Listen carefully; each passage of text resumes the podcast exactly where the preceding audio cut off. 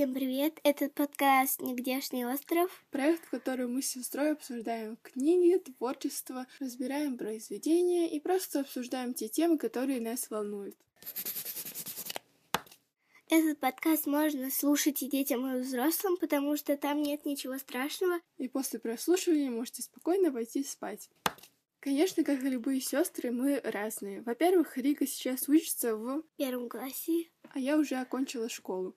Плюс она более чувственная и замечает те моменты, когда герой руководствовался своим сердцем. А я более спокойная, гармоничная и чаще всего обращаю внимание на те моменты, когда герой подумал или совершил трудный выбор. Всем хорошего дня, пока-пока! Пока-пока!